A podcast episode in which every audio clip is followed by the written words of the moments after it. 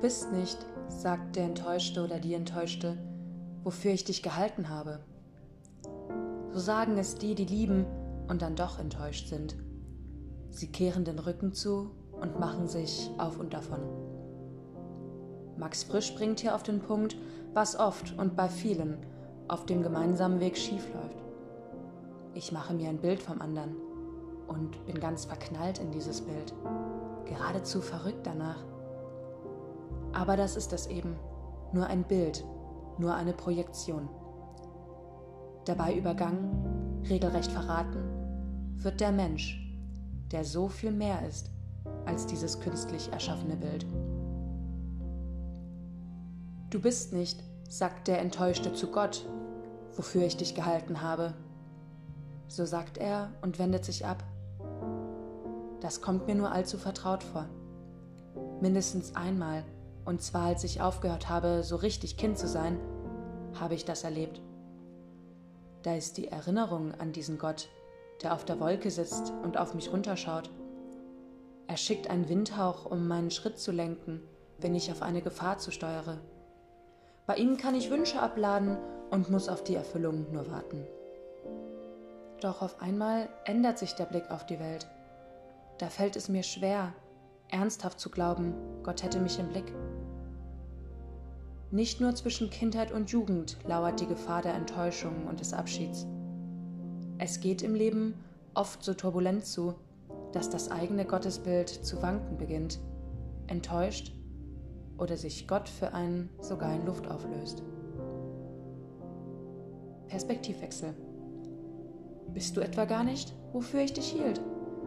Könnte einer fragen, dem die Worte des Propheten das erste Mal zu Ohren kommen. Er hört es und wendet sich Gott wieder zu. Jerusalem liegt schon lange in Schutt und Asche. Die Bewohnerinnen und Bewohner leben in der Fremde, in Babylon im Exil. Und viele Menschen glauben, das ist nur gerecht so. Wir haben Gott erzürnt. Gott hat uns gewarnt und das hier nun, das ist sein Wille. Wir haben ihnen nicht vertraut und anderen Großmächten an den Hals geworfen. Nun hat Gott uns verlassen. Es gibt keinen Tempel mehr. Das Ende der Geschichte ist erreicht. Doch da, völlig unerwartet, spricht Gott sie wieder an. Gott macht ihnen Mut, den Weg zurück anzutreten. Die Aufgabe erscheint übermächtig groß. Eine ganze Stadt mit all ihren Häusern und all ihren Mauern muss wieder aufgebaut werden.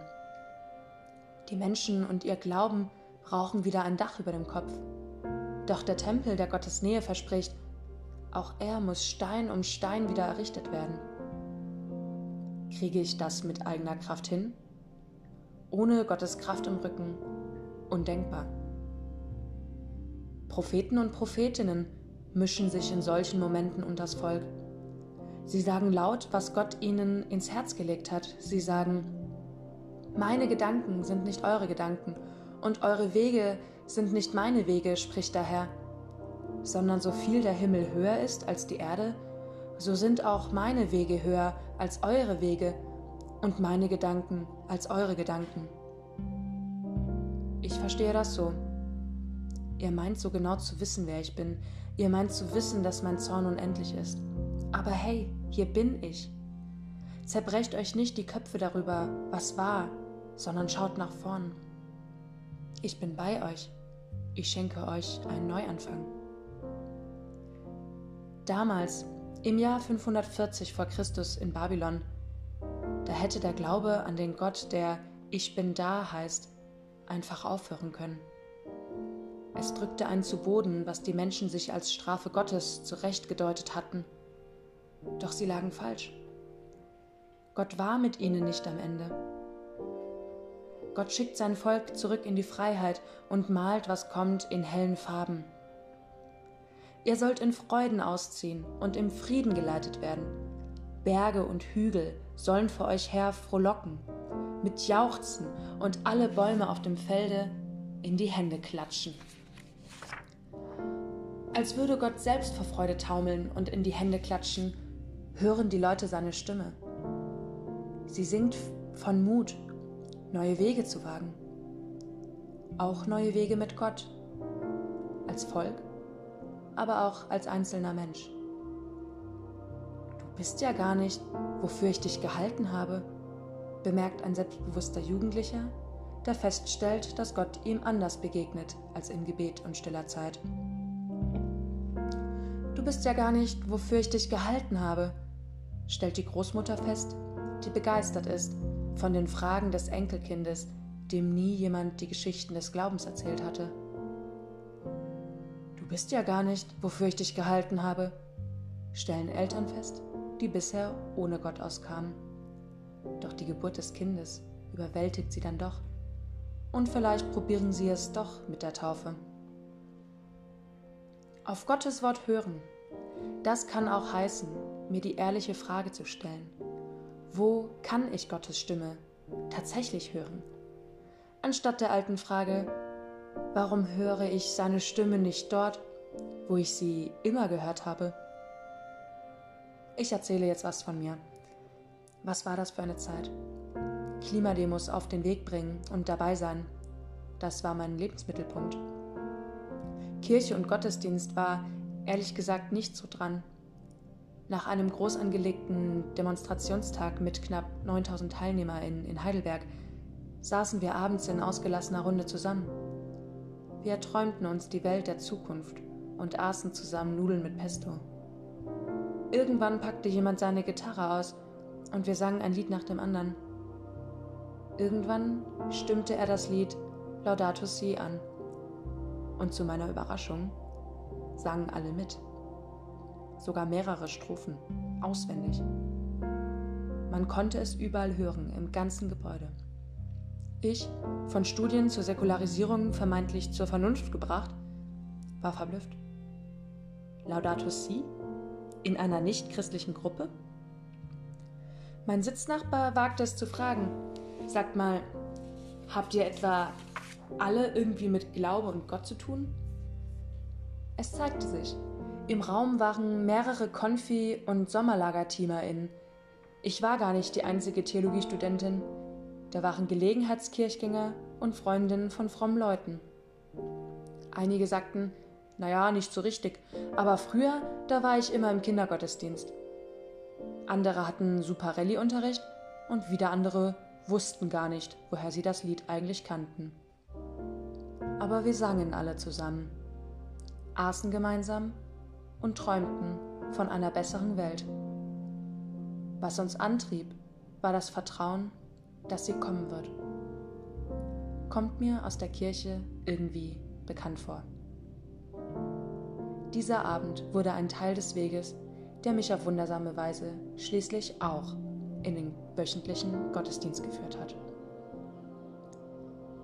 Es geht nicht um Beliebigkeit, es geht nicht darum, immer und überall Gott zu diagnostizieren und woanders weg zu diagnostizieren. Im Gegenteil. Wenn Gottes Gedanken so viel höher sind als meine, kann ich dann seine Worte überhaupt hören? Ist das überhaupt möglich? Naja, was der Prophet von Gott da sagt, bleibt ja gerade nicht bei einem seltsam distanzierten Gottesbild stehen, in dem ich sowieso nicht weiß, was der da oben mit mir vorhat. Vielmehr klingt es so, als lade Gott zum Vertrauen ein.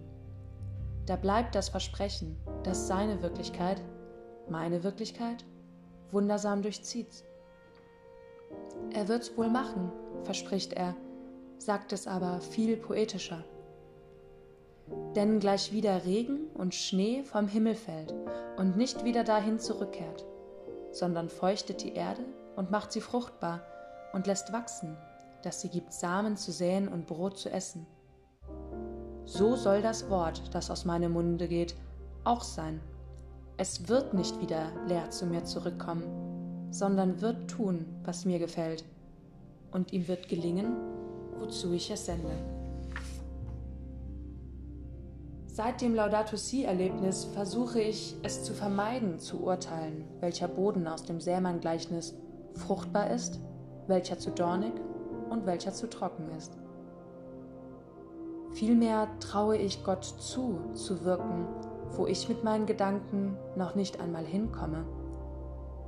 Du bist ja gar nicht, wofür ich dich gehalten habe, stelle ich seither immer wieder verblüfft fest und wende mich gerade nicht ab. Nein, ich höre Gottes Stimme in neuen Tönen, sehe sein Gesicht in anderen Begegnungen und kann seine Spuren überall erahnen. Ich öffne neue Ohren, um sein Wort zu hören, anstatt mich zu zwingen, dorthin zu horchen, wo ich bisher sein Wort vermutet hätte.